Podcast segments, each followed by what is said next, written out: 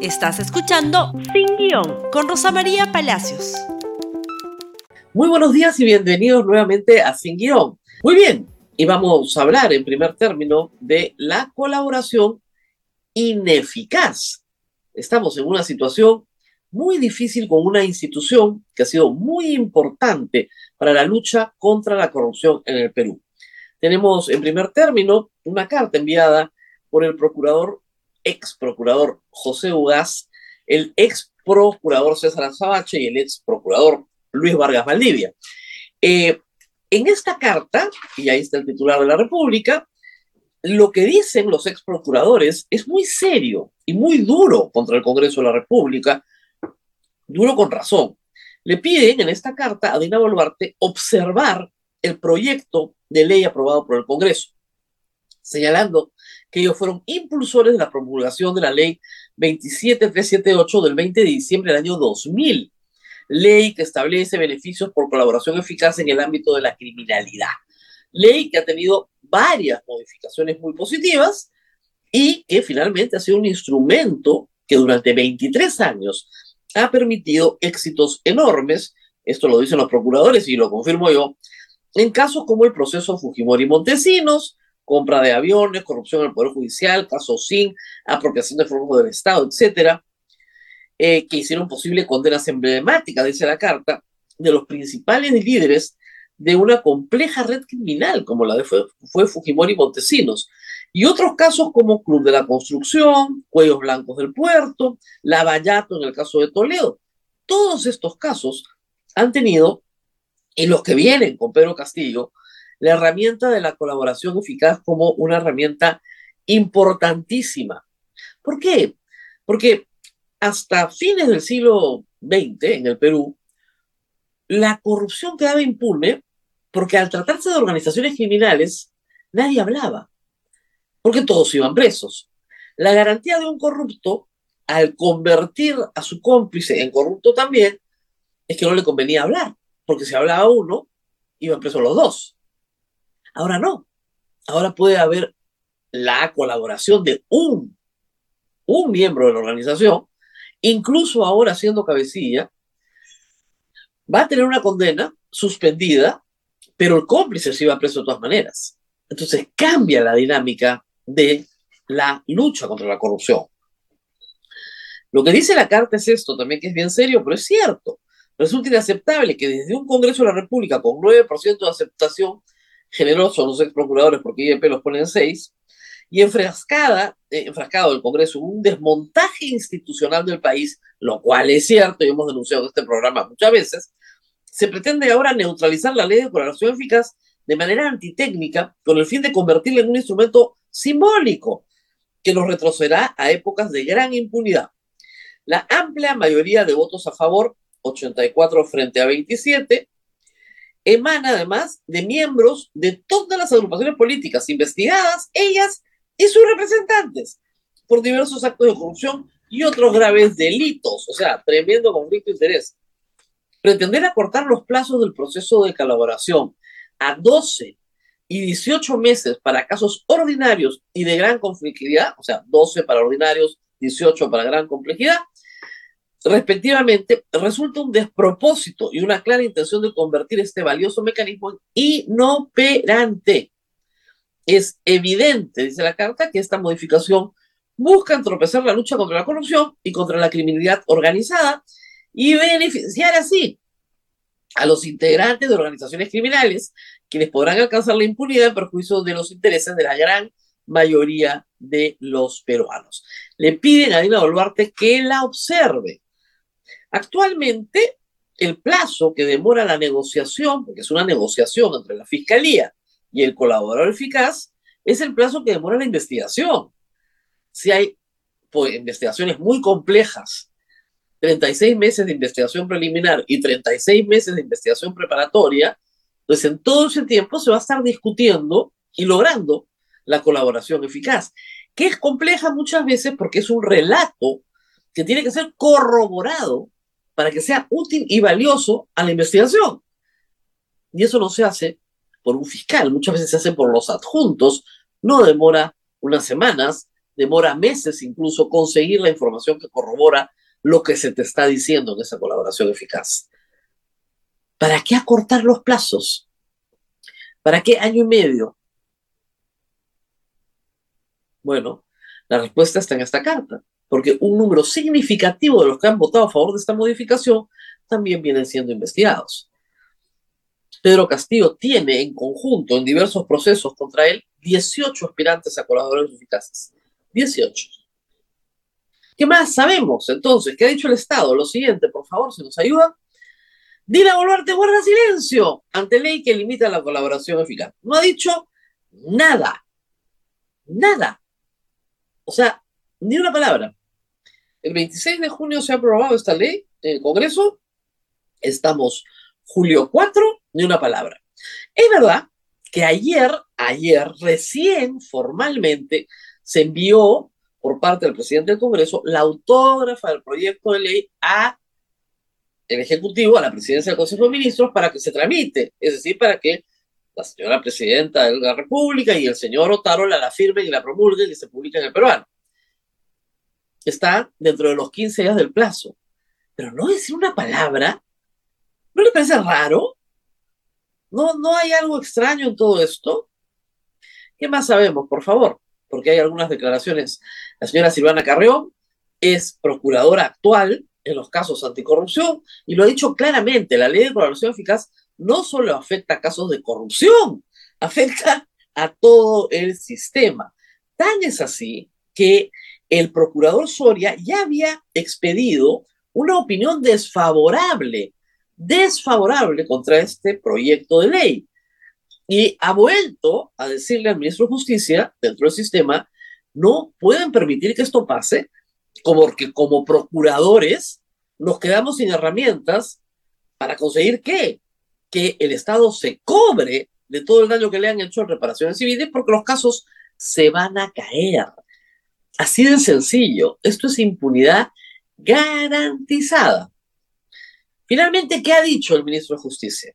Hace días, cuando se aprobó la ley, el ministro Daniel Maduriate, antes de que llegara al, a su despacho la ley, dijo que el Ministerio de Justicia no iba a contribuir a desarticular la colaboración eficaz.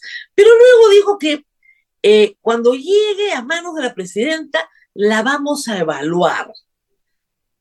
Mm, la vamos a evaluar. O sea, no está muy seguro. Ya. Bien raro, ¿no? Bien rara toda esta historia, en la cual el Ejecutivo aparentemente va a promulgar esta ley, pese a que se le dice en todos los tonos, desde la Procuraduría, desde toda la academia, los medios de comunicación que siguen estos casos, que se van a caer los casos, que se van a caer los casos, porque dentro de esos plazos no se puede operar. Y sobre todo, se van a caer los casos que están en trámite hoy contra Pedro Castillo y contra los actuales congresistas de la República. Así de claro, señores, así de claro. Quien tenga oídos, que escuche.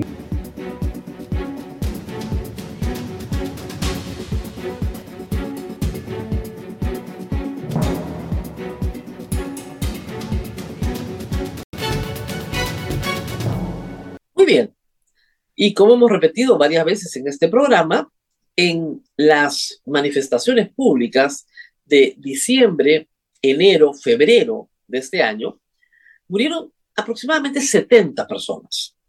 Algunas por los mismos bloqueos de las carreteras, porque no pudieron recibir asistencia médica, pero 49 de ellas por proyectil de arma de fuego, PAF se llama en la necropsia, por proyectil de arma de fuego, arma de fuego que proviene del ejército del Perú y de la Policía Nacional del Perú.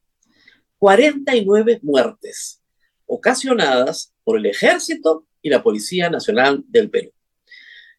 Sobre esas muertes, Dina Boluarte ha señalado que en varias oportunidades respondían a la misma población, que la misma población disparaba contra ella misma, hecho que ha sido ya sistemáticamente demostrado como falso con reportajes de investigación muy prolijos, uno de ellos premiado, como contábamos ayer, de IDL Reporteros en Ayacucho, y también con los informes de varias organizaciones de defensa de derechos humanos, pero sobre todo el de la Comisión Interamericana de Derechos Humanos, que comprueba que 49 peruanos fueron asesinados por el ejército y la Policía Nacional.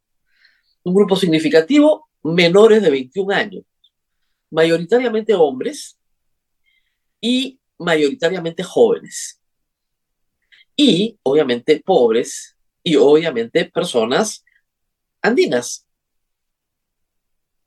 señalando en todos sus informes que ha habido un sesgo racista incluso en la ejecución de las personas. Son 49 fallecidos. Repito, otras personas también murieron porque la ambulancia no pudo pasar, porque tuvo un infarto en el bus que lo llevaba y la carretera estaba bloqueada, un grupo de haitianos que murió de inanición, de inanición, parte de los problemas migratorios que enfrentamos, pero lo cierto es que 49 personas murieron por proyectil de arma de fuego del ejército del Perú y de la Policía Nacional. El ejército circunscrito a Huamanga y en el resto del país, en los hechos de Andahuaylas, en los hechos de Cusco, en los hechos de Juliaca, en los hechos de Arequipa, Chao y Chala, Policía Nacional. Esto en el marco de severos disturbios, severísimos disturbios, con afectación de propiedad pública y privada, que merecen una sanción penal. Es decir, a las personas que actúan de esta manera, se les detiene, se les procesa, se les condena, como sucedió eficientemente en Ica, donde no hubieron fallecidos, pero sí condenas.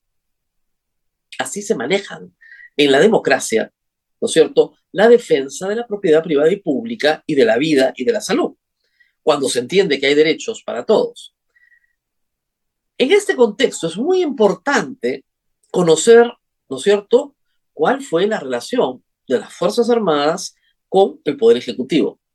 Dina Boluarte ha dicho a la Fiscalía que se enteró de los muertos por la televisión, por los medios de comunicación, y que no tenía la menor idea de qué pasaba en el Ejército y en la Policía Nacional. Pues esta información, por favor pongan en la pantalla, que develó Hildebrand en sus 13, a raíz de la declaración del señor Gómez de la Torre a la Fiscalía de la Nación, revela que el, comando, el jefe del Comando Conjunto de las Fuerzas Armadas se reunió cinco veces con Dina Boluarte durante las muertes de la protesta. No una, sino cinco veces cinco veces, antes y después, y después de los asesinatos de 10 civiles en Ayacucho, entre ellos un menor de 15 años que salía del cementerio de limpiar tumbas. Ahí está la información. Pero acá viene lo más grave. Lo siguiente, por favor, si lo ponen a toda pantalla han matado, bueno, no esto es lo más grave, esto es un incidente que se produjo ayer, pero hay que recordar que hay gente que no se olvida lo que está pasando. Ayer Alberto Tarola trataba de hablar del fenómeno del niño, del volcán Ubinas, que está en situación crítica, y de repente, mientras él hablaba, una señora gritaba sin parar, han matado a personas. Esto en la puerta PCM, donde hay tránsito de público. Los ministros ya ni siquiera pueden salir a hablar sin que les griten que tienen que responder por esto. Y en particular el ministro Otárola, que era ministro de Defensa durante los hechos de Ayacucho. Justamente él, con mayor razón. Y ahora sí lo grave. ¿Qué es lo que pasa? Que todo esto tiene que probarse y el jefe de las Fuerzas Armadas se niega, se niega a entregar documentos vitales para la investigación contra Boluarte. ¿Por qué no quieren entregar los planes operativos, porque la respuesta a la Fiscalía es que estos planes son de seguridad nacional y son secretos. Secretos. Esa sido la respuesta oficial.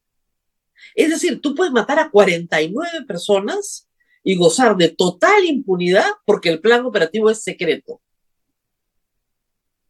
La respuesta oficial. El ejército le está diciendo a la fiscalía no nos interesa tu investigación. Investiga, pues, a ver, investiga.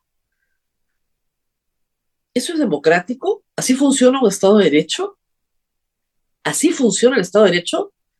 Puedes matar a 10 civiles probadamente fuera del aeropuerto.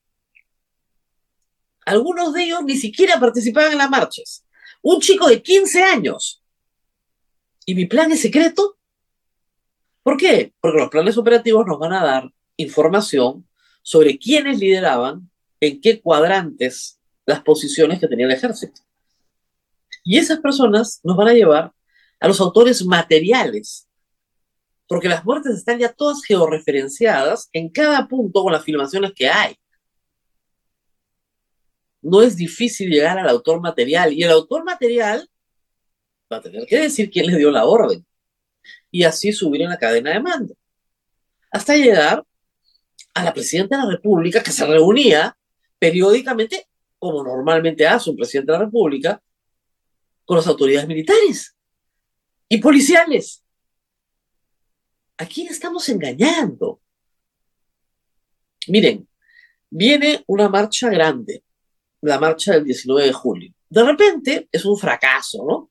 Gremios ya están listos para marchar el 19 de julio, la CGTP está convocando, trabajadores de construcción civil también, muy bien. Se van a unir otros, probablemente, SUTEP normalmente se une. El problema de estas marchas, hasta ahora, es que tienen una serie de lemas o plataformas que están vinculadas a Pedro Castillo, a su reposición el poder, a su inocencia, o consignas que están más vinculadas a Perú Libre, como la Asamblea Constituyente, o a grupos de izquierda en el Parlamento, como la Asamblea Constituyente. Pero si la protesta se centra en justicia para los 49 fallecidos y en adelanto de elecciones, que son dos corrientes que tienen amplio consenso en el país, las cosas pueden ser muy diferentes. Por esa razón, el gobierno no quiere que hablemos de las 49 muertes y por esa razón no quieren que hablemos del adelanto de elecciones. Porque esos dos temas sí generan consenso, sí aglutinan. Nos van a seguir dando en la policía información de que Sendero Luminoso lidera la marcha. No la lidera, se quiere infiltrar, como siempre, como siempre. Es un movimiento oportunista lo que queda de Sendero Luminoso, hay que decirlo, ¿no es cierto? El militarizado Partido Comunista del Perú es un movimiento oportunista, por supuesto. Va a querer infiltrarse, no cabe duda. La policía se va a encargar de informarlo para aterrorizar a la gente, sí. Pero si las marchas se concentran en los 49 fallecidos, para los cuales se reclama justicia, que no la hay hasta el momento, porque no la hay, todo lo que está haciendo la Fiscalía desde Lima es entorpecer el proceso de investigación una y otra vez. Una y otra vez.